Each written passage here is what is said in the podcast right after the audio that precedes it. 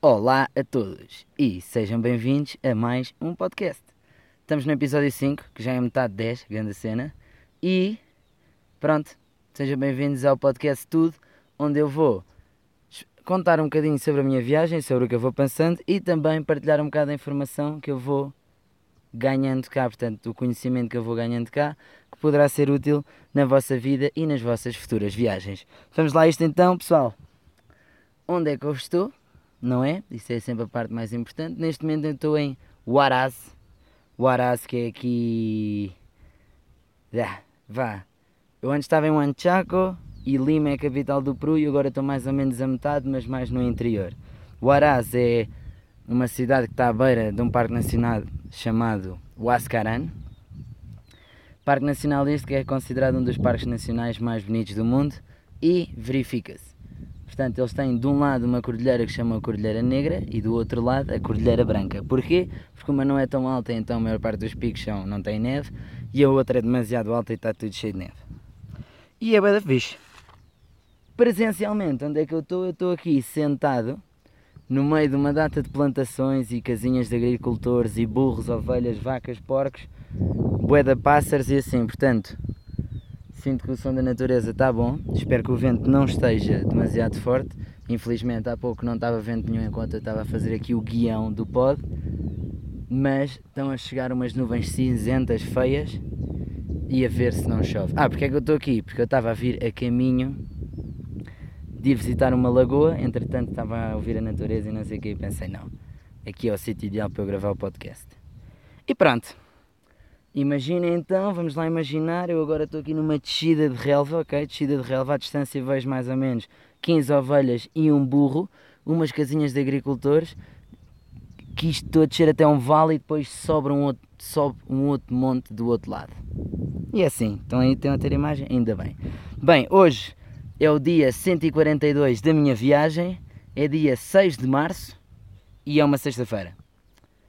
E uma coisa muito boa, que é hoje é dia 6 de março e o meu irmão mais pequenino faz anos, por isso parabéns a ele. Provavelmente ele não me ouve, mas se me ouve, parabéns a ele. É um bocadinho difícil de não estar lá, mas já tenho um plano e vou gravar ali um vídeo e num sítio giro a cantar uns parabéns em versão brasileira, tipo Parabéns para você, tchá tchá tchá tchá, pronto. E assim, por aí em diante. E também vou, claro, fazer uma mega videochamada super boa para matar saudades a ele e a mim. E. Bem, falando aqui um bocadinho da experiência do Aras. Estou a fazer um voluntariado, claro, agora já estou em modo que passo de voluntariado para voluntariado, voluntariado para voluntariado, para esta é o que sai mais caro a viajar. E bem, o voluntariado está super fixe. É um hostelzinho que se chama Climbing Point. Sou eu mais dois voluntários. E eles são os dois fixes, um casal colombiano, grandes bacanos. Entretanto também nos fizemos amigos bué, de um outro casal que está cá como hóspede. E pronto, temos feito aqui várias coisas juntos, está a ser bué da fixe. E além das tarefas de, pronto, limpar um bocadinho o hostel, varrer o chão, lavar o chão, fazer o pequeno almoço para o pessoal. Eu tenho estado com a tarefa de pintar um corredor. Pronto, e entretanto já terminei porque o corredor. Hum, alguém quer participar aqui no podcast? Bem, o corredor estava com um amarelo demasiado escuro e ficava demasiado escuro e portanto decidimos pintá-lo branco. Essa foi a minha tarefa. Pá, podem usar comigo, mas eu nunca tinha pintado nada assim com o rolo, tipo uma divisão, e portanto mais uma experienciazinha. E tem uma coisa boa que é que os estandartes do segundo slash terceiro mundo não são muito elevados e portanto se eu fizer um bocadinho de má pintura, a.k.a. cagada, ninguém se chateia muito. Pronto, e é isso. Ah, e mais, quais é que têm sido os nossos planos por aqui? Nós já fomos visitar uma lagoa, uma lagoa bué da louca. Já fomos a umas termas que na verdade eram só uma piscina que não se limpa, mas pronto. Mas a lagoa, esqueçam, chama-se Laguna Paron. E bem, eu pensava que quando via tão burro, tudo bem. Eu pensava quando via aquelas imagens das super lagoas no no, pá, no Google e assim, e ou quando postava uma cena pensava sempre que era Photoshop. Pensava que tipo, ou vá, que estava um bocadinho alterado, até que fui presencialmente e incrível. A água é realmente azul, tipo o azul do céu, mas ainda mais azul, não sei. Tipo, pronto, eu pus uma foto e vou pôr mais e foi bem da fixe e depois a lagoa está em uns 4 mil e tal metros de altitude. Ainda dei um mergulho, porque eu, estou aqui, se pode mergulhar, não vou perder a oportunidade. Ainda dei um mergulho, foi bem bacana, grande experiência, adorámos. E depois temos escalado bem, já fomos escalar indoor. Ontem passámos a tarde inteira a escalar mesmo na rocha, grande cena e depois bué da fixe porque não tenho de pagar nada porque estou aqui, eles no hostel têm o material, têm pés de gato, têm arnês, têm cordas, têm tudo e então fomos só todos juntos escalar e foi bué da fixe. O Felipe, que é um dos outros voluntários, escala bué e portanto deu-nos aquela ajuda. Grande cena, curti bué. E é isso. A experiência que está a ser aqui. Agora, antes de passarmos ao story time, tenho só de contar uma coisinha que não ocupa o tempo do story time, mas é uma história, que é, no último dia, ou na última noite, antes de me ir embora do Anchaco, já tínhamos tomado aí, não sei, foi a última noite, já tínhamos tomado talvez assim dois copos de rum, algo assim, e o Liam, que foi um rapaz que esteve comigo e um rapaz bué da fixe, toca bué da bem guitarra e já tinha ido cantar a um restaurante e não sei o quê. E então, estávamos no hostel e eu estava com um tamborzinho que me tinha emprestado o Liam com a guitarra e um outro rapaz da Argentina com uma harmónica, o Matias. E então nós, bem, bora em um restaurante e vamos lá cantar qualquer coisa. E fomos, e foi bué da fixe. Okay, qual é que era a nossa premise? Era que nós chegámos ao restaurante e perguntámos o que é que faltava às pessoas. Uh, pronto, as pessoas faltava, faltava aqui dinheiro, amor e um namorado. Yeah, faltava dinheiro, amor e namorados. Pronto, e então nós fizemos ali uma, can uma canção, tipo um blues, triste, a dizer já não tenho, não tenho dinheiro, não tenho amor, blá blá blá. Super bacana, rimos bué, divertimos bué e ao final deram-nos 4 euros. Pronto, e em 10 minutos fizemos 4 euros. Uma grande experiência. E é isso, mais uma nova aqui para a minha vida e passemos então à próxima parte. Uh, o tempo da história tempo da história. Imaginem só que se traduzia as coisas assim diretamente. Ok. Qual é que vai ser a história de hoje? Estava a pensar, tinha aqui algumas ideias, mas a história que eu vou contar é uma história que retrata um bocadinho da realidade e da vida do viajante, que é a história sobre quando eu fui assaltado na Colômbia. Muito bem. Ali estava eu, com a malta. Era eu, mais uns amigos que eu já tinha conhecido em Medellín e neste momento nós estávamos em Taganga, que é uma praia perto de Santa Marta, que é assim uma cidade costeira na Colômbia. Mar Caribe? Ah, Mar das Caraíbas. Uf, safou, ok. E lá estávamos nós, pá, as praias são bué loucas, mas em Taganga mesmo, a praia está cheia de barcos, então não está muito fixe de ir à água. Mas caminhando aí uns 45 minutos por um por uns trilhozinhos, ou então, como nós fomos, apanhámos uma lancha e levaram-nos até uma praia assim um bocado mais resguardada e tudo mais, que só estávamos nós na praia, bem da fixe. Passámos lá o dia, fomos, pronto, snorkeling, pseudo-snorkeling, que é, eu tenho óculos de natação e pronto, fomos com óculos de natação e não sei o quê, seguir ao longo, da, ao longo das pedras, procurar uns animais, vimos mais uma barracuda, foi bem da fixe mais uns corais, tudo isso. Ah, cortei-me num coral assim forte, todavia a cicatriz está aqui feia, mas já está curada. E pronto, dia de praia super divertido, blá blá blá. Saindo, como não queríamos pagar novamente a lancha, não é que fosse super caro, mas não queríamos pagar novamente a lancha, decidimos, vamos então caminhar pelo trilho, normal, não é? Saímos eram o quê? 5 e 15, 5 e meia talvez o sol já estava a pôr, mas ainda havia muita luz, e lá fomos nós caminhando, super tranquilos. Passámos por uma floresta de catos, pá, bué das cenas, perdemos um bocado nos caminhos, mas lá fomos chegando. Fotos no pôr do sol, todos felizes, até que já são para aí que 6 da tarde, quase. O sol já está baixo, mas ainda não, ainda não se pôs totalmente. Mas já está bem baixo. E estamos então no, no trilhozinho, não é? E vem um rapaz que vai bem mais à frente, que nós não o vemos. Depois vou eu mais dois, três, e mais dois atrás também que nós não os vemos. Portanto, no total nós éramos seis e íamos parados um, três, dois. Pronto. Entretanto, aparecem dois homens, ok? Tranquilos, que vêm tipo, com t-shirts a tapar a cara. Mas eu, inocente e super confiante do planeta Terra, o que é que eu penso? Podia ser dos insetos, podia ser do sol, podia ser fosse do que fosse. Então passa por mim, eu, olá, que tal? E ele, bien. De repente eu começo a ouvir tipo vozes agressivas, olho para trás e eles estão, pá, com assim, assim, poking, como é que se traduz poking? Pronto, a tocar com facas de cozinha enormes nos meus amigos e a assaltá-los. E pronto, eu olhei para trás e aqui tive uns momentos em que eu tive bastante tempo a pensar. Portanto, primeira cena que me bateu logo aqui na cabeça como um sino da igreja foi que heróis só há nos filmes e portanto esqueçam a cena de herói, ninguém aqui vai lutar porque pior do que sem telemóvel na Colômbia é como uma facada na barriga na Colômbia. Portanto, sobravam-me duas opções. Ou eu corria, ou eu pronto, era assaltado. E então eu estava ali, corro, não corro. Só que o meu medo era que o facto de eu correr, de alguma forma, pronto, pusesse os meus amigos em risco. E então lá fui eu, isto é o, o, o fecho da bolsa a abrir e eu a aceitar ser assaltado. Lá ele vem para mim, toca-me com a faca aqui na barriguita e tal, mas tranquilo, acho que o outro que estava a assaltar, o outro que estava, eles eram dois, não é? O outro acho que estava mais numa de estar a fazer uma malqueira, o que me estava a assaltar estava mais a medo.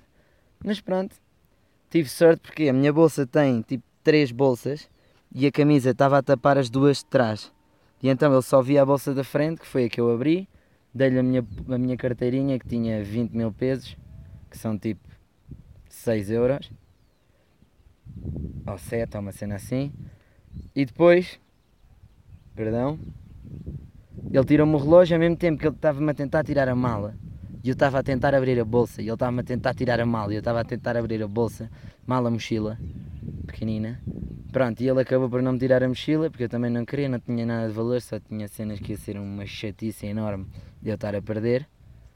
Pronto, ele contentou-se. Levou o relógio e o dinheiro.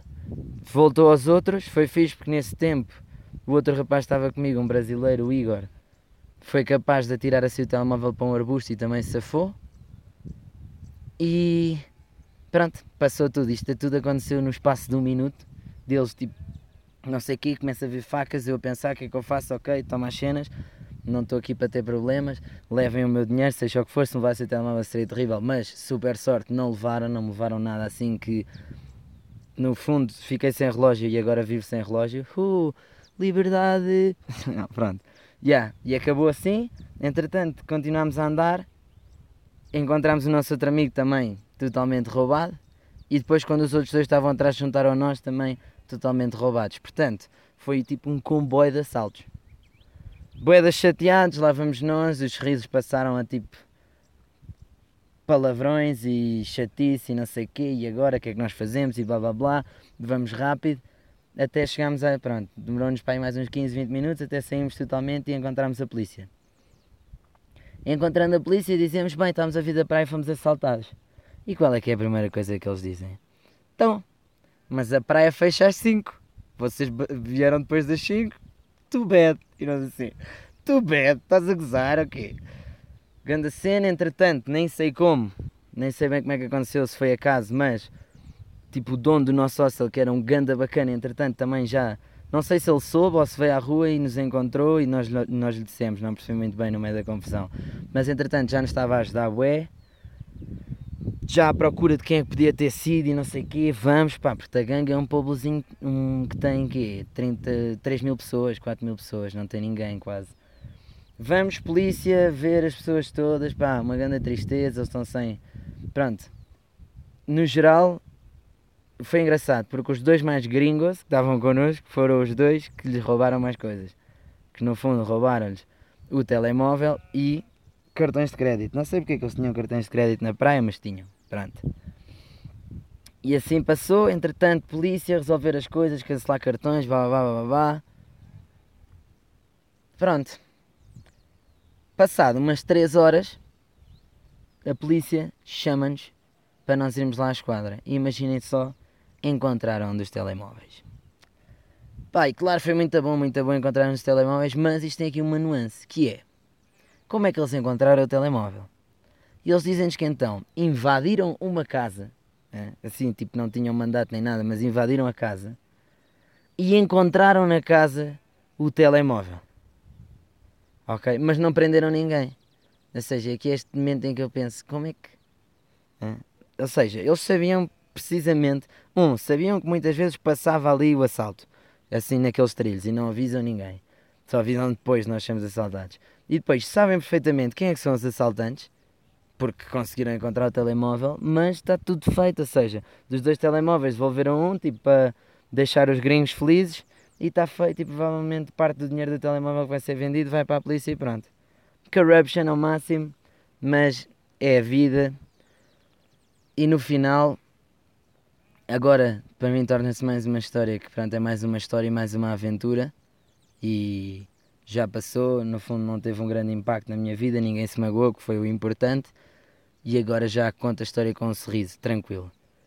Na altura, a única coisa que aconteceu foi nos, vá, nos dias depois, ou seja, no par de dias depois de sermos assaltados, eu voltei a viver com um bocadinho de medo. Medo esse que eu já não tinha na totalidade, andava sempre tranquilo e tudo mais, claro, sempre com precaução, pertença e tudo mais, mas não tinha medo e voltei a ter um bocadinho de medo quando dava para mim a caminhar numa zona mais escura e tudo mais. Mas passou e entretanto já passaram o quê? 100 dias desde que isso aconteceu e não aconteceu nada mais novamente. Fica a dica que é se vocês estão no estrangeiro, assim, em países mais loucos, a caminhar em trilhos, seja na praia, seja na montanha, seja onde for, porque já ouvi mais histórias entretanto, trilhos ao final da tarde são de evitar. Por isso, vocês vão fazer uma caminhada, voltem antes que, pronto, não voltem quando já só são os únicos no trilho, porque senão pode acontecer que há lá um predador à procura da presa. Pronto, e essa é a história, espero que tenham gostado. Não é por isto, não conto isto para que fiquem com medo mas porque podes ser assaltado em qualquer sítio do mundo.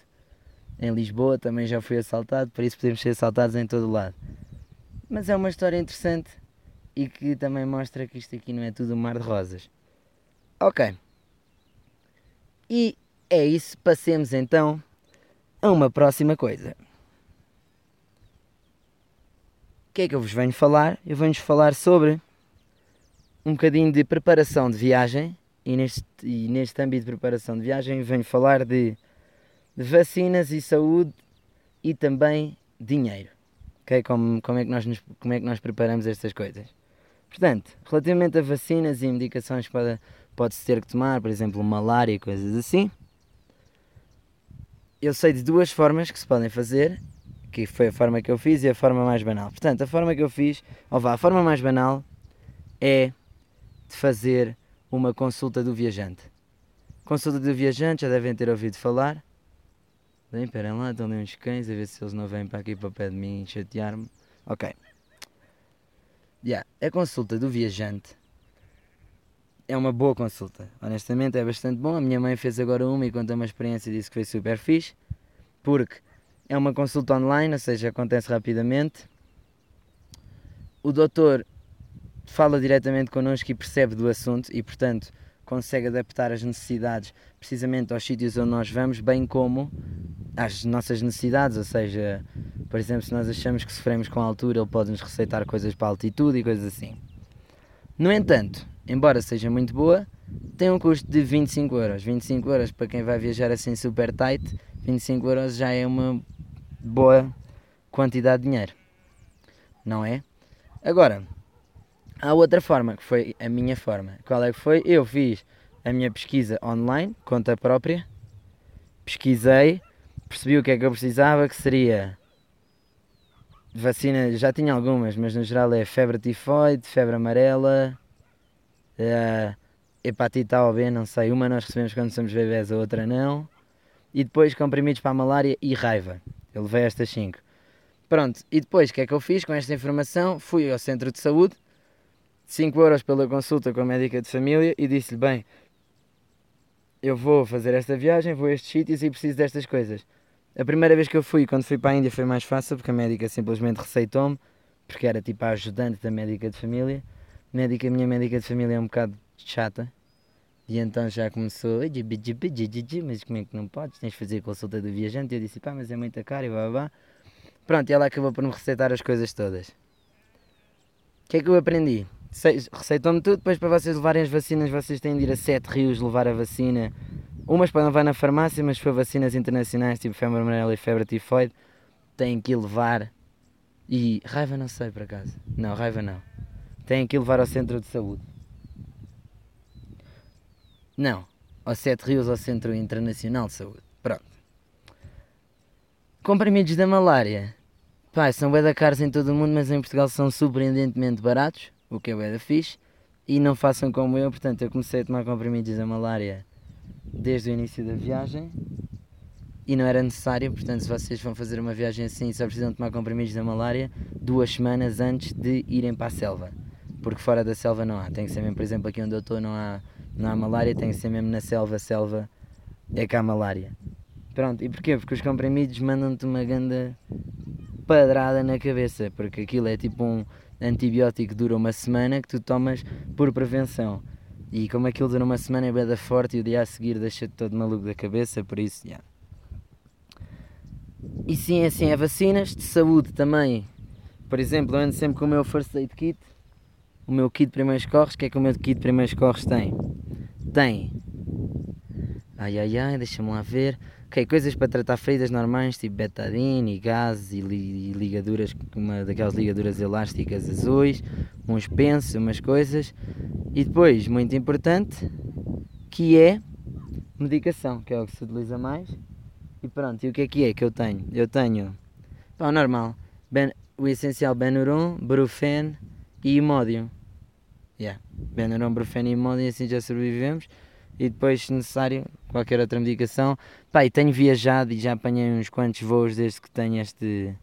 Desde que vou com o meu kit de primeiros corres cheio de comprimidos e nunca sequer me, me analisaram os comprimidos, nada disso, nem nunca perguntaram nada. Por isso está super tranquilo. De seguida, toco aqui numa outra coisa que também com certeza vocês têm alguma curiosidade, que é dinheiro. Como é que nós organizamos, como é que eu organizo o dinheiro. Como é que eu faço com o dinheiro? Portanto, antes de eu sair, eu criei um cartão Revolut. Não sei se já ouviram falar, o cartão Revolut é um cartão bem da fixe porque cria-se assim bem rápido, vem em, não sei, a mim chegou a casa passado 4 dias e o cartão pode ter uma data de moedas diferentes, pode estar em euros, em dólares e pode-se fazer o câmbio e pode-se criar câmbios automáticos para quando, por exemplo, quando o euro está a valer X relativamente ao dólar, então muda-me 100 euros para 120 dólares, por exemplo. E assim vai andando. Bem, está aqui uma maluqueira que eles estão a fazer de pastores e então estão aqui todos a gritar para as ovelhas. Mas é isso. Uh, yeah, e tenho o cartão Revolut. E porquê é que este cartão é tão bom? Por duas razões. Um, tenho dois cartões e se me roubam dos cartões, tenho outro. Depois, o cartão que eu ando normalmente quando preciso estar com um cartão para levantar dinheiro assim, levo só o meu cartão Revolut. E o cartão Revolut, para se pôr dinheiro, faz, eu faço com o MBWay, portanto eu tenho o meu cartão normal da Tuga. MBWay, faço uma transferência, eu crio um cartão virtual de, sei lá, 50 euros e ponho esses 50 euros no Revolut. E assim, mesmo que me roubem o cartão Revolut, o máximo que eles me podem roubar do cartão são 50 euros. Pronto, e isso é super bom. E depois, outra coisa excelente é que nós sempre fazemos um levantamento com os nossos cartões de Portugal fora, mandam-nos logo uma taxa zorra, pagamos logo ali 6 euros, nem sabemos onde é que eles vêm. Pronto, e ou estamos a fazer levantamentos de 500 euros de cada vez, que é super perigoso, ou então Revolut.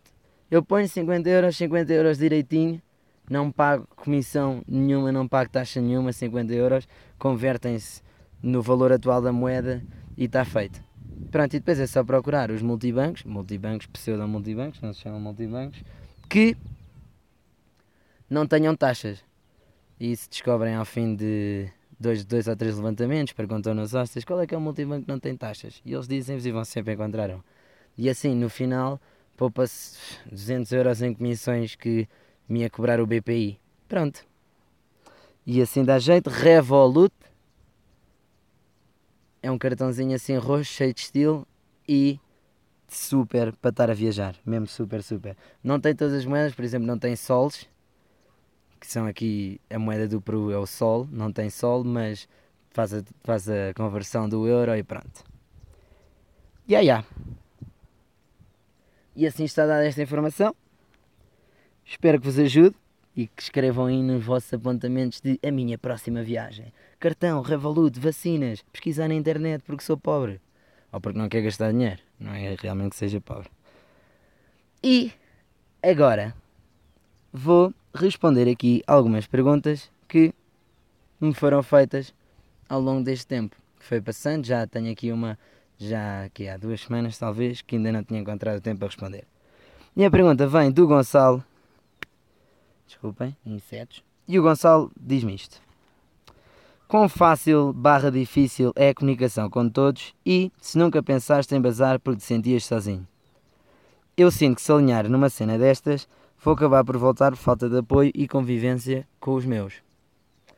Bem, Gonçalo e todos. A comunicação é super fácil neste sítio, por isso é que eu escolhi a América Latina, porque agora já falo espanhol fluentemente português falo também e inglês também, portanto, eu posso falar com todas as pessoas da América Latina. Esteja no Brasil, esteja aqui nos países em que se fala espanhol, ou esteja a falar com estrangeiros, eu falo com toda a gente. Por isso a comunicação é fácil. Mas ainda que a comunicação seja fácil, a pergunta de se nunca pensaste em vazar por sentir sozinho, e a minha resposta é apenas a toda a hora ok? Isto é um bocado shocking, mas agora já não, agora já me passou.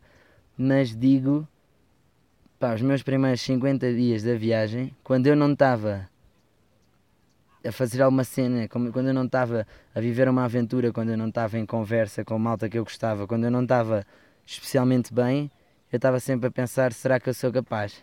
Sentia-me um bocado sozinho, sentia saudades, sentia tudo e estava sempre a pensar: será que eu vou ser capaz? de continuar para a frente com isto? Pá, e no fundo, a resposta a isto é: claro que se vocês vão viajar sozinhos, a não ser que já estejam muito habituados a estar sozinhos, que não é o meu caso, ou não era, vão sentir, claro que sim, vão sentir falta, vão sentir que vão querer voltar, principalmente quando viajam sem um voo de volta, porque se quiserem voltar, podem voltar quando querem, se quer, pode ser amanhã ou daqui a 300 dias. E portanto ainda mais dá aquela cena de epá, eu cheguei, é, eu cheguei, não disse a ninguém, mas eu cheguei a estar aí ver voos. Cheguei a estar aí ver voos, não que os fosse comprar, nem fiquei perto de os comprar, mas a estar aí ver voos e a estar aí ver preço e tudo mais. Ou seja, então antes do Natal chegar, uh, esqueçam lá. Pá, mas faz parte e acho que a ideia é.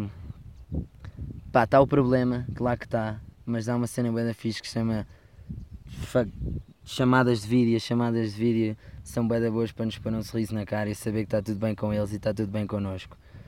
E depois, pá, dia após dia, vivendo e dizendo não, eu vou conseguir e vou continuar. Para mim, o que me motivava bem era que eu tinha escrito na porta do meu armário, na minha lista de sonhos, que eu ia viajar 100 dias.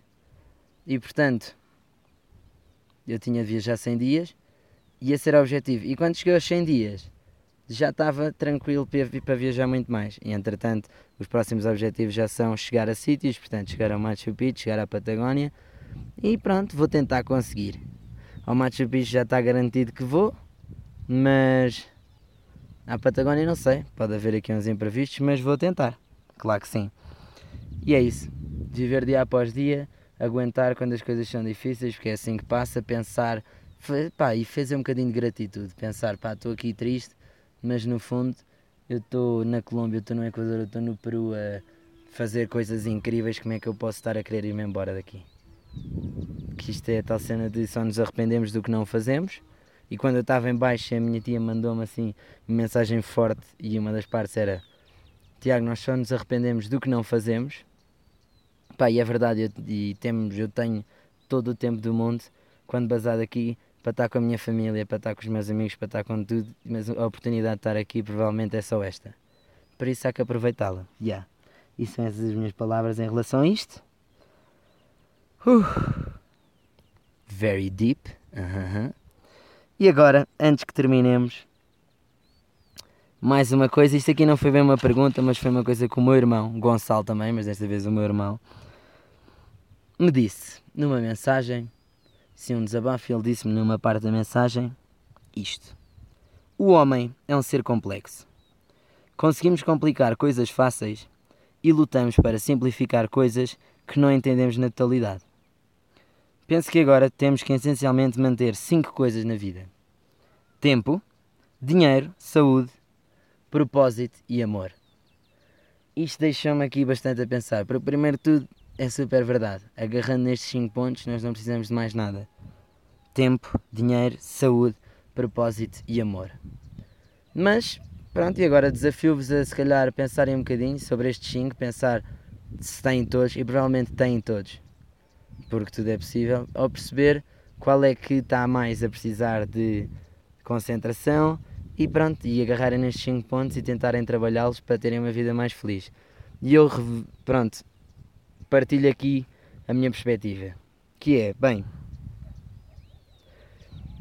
começando pelo dinheiro, o dinheiro vou ficando uma beca mais limitado, é verdade, mas também à medida que estou mais limitado, encontro mais formas de viver com menos. Porque é assim que funciona, nós somos seres mega adaptáveis, será?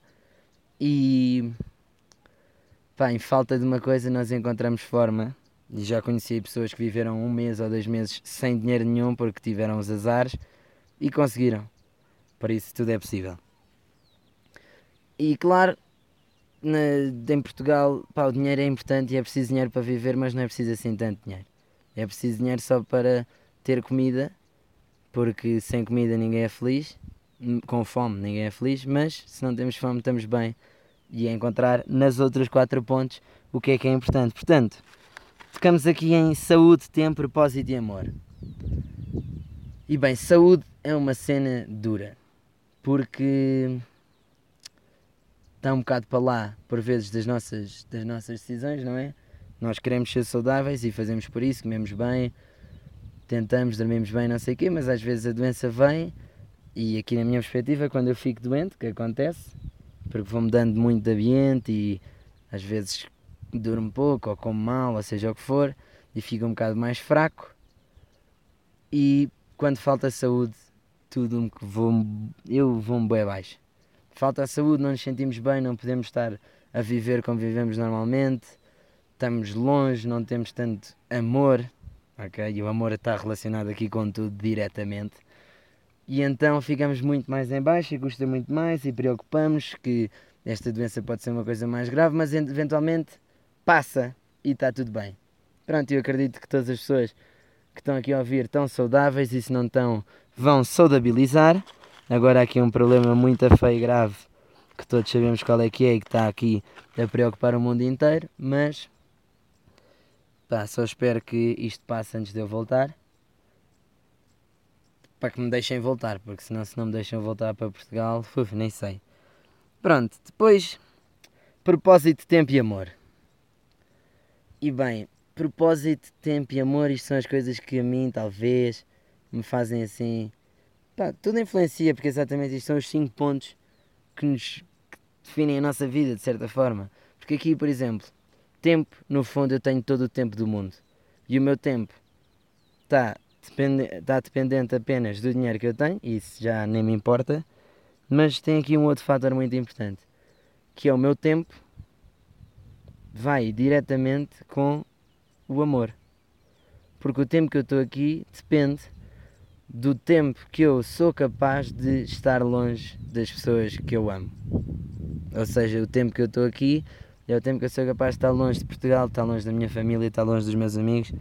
De, pai, honestamente, uma das pessoas que mais me faz não querer ficar aqui dois anos é o meu irmão pequenino, que hoje faz anos e é uma grande cena porque, pronto, eu não quero estar dois anos, se eu estou dois anos fora, eu volto e ele já é uma pessoa diferente. E eu não quero simplesmente estar missing out on tudo o que se passa com ele e não estar lá porque no fundo quero, claro, ajudá-lo a ser uma pessoa melhor e quer estar presente e quer lhe dar amor porque é muito importante. E pronto, essas são as principais razões e aqui o amor influenciado pelo tempo. Yeah, e é um bocado isso. Uh, uh. E propósito, propósito é uma cena dura que não sei, agora já não penso tanto no, num propósito, nem sei bem. Mas o propósito no início era uma coisa que me fazia muito duvidar, que era que eu nem perguntava, porque às vezes quando eu estava mais indeciso no que é que eu no que é que eu queria fazer, se eu estava a gostar da viagem, se eu aguentava e não sei o quê, às vezes as pessoas, e neste caso foi o Fred, um amigo meu, que me disse: pá, pergunta-te o porquê de estás a viajar. Ou então, se achas que não te ajuda, não perguntes. E eu pensei, porra, que é isso mesmo, não perguntes. Pá, porque no fundo Há pessoas que vêm viajar, não sei, têm um grande propósito para viagens, vão fazer voluntariados específicos ou querem conhecer não sei o quê, blá blá blá. E para mim eu vim viajar nem sei bem porquê. Porque eu só queria uma aventura. Queria uma aventura, queria viver tudo e queria aprender e crescer e pronto, e agora já aceitei que o porquê não há muito bem um porquê. O porquê, eu descubro o porquê depois de ter vivido. Pronto.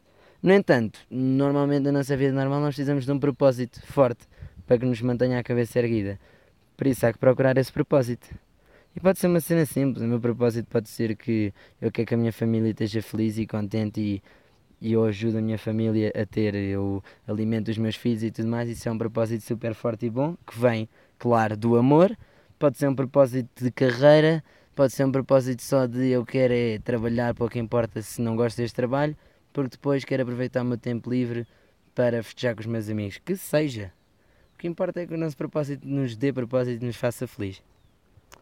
E aí, estas 5 coisas, desafio-vos a pensar como é que vão as vossas: tempo, dinheiro, saúde, propósito e amor. E está feito novamente. Como é que eu falo tanto tempo? Chegamos aqui à marca dos 38 minutos. Ganda falador. Espero que tenham gostado do episódio. Acompanhem. Obrigado por acompanharem. Significa muito para mim. Eu gosto bastante de ter aqui este momento e falar e estar aqui sentado, perninhas a chinês, nestas colinas verdes, enquanto falo de umas coisas que, em princípio, vocês vão gostar de ouvir. E é isso. Espero que tenham gostado, espero que se mantenham para o próximo episódio, que há de se passar já noutro sítio do planeta Terra, com novas aventuras para contar. E assim é. Adeus e como sempre, para terminar, uma boa viagem pelos vossos sonhos.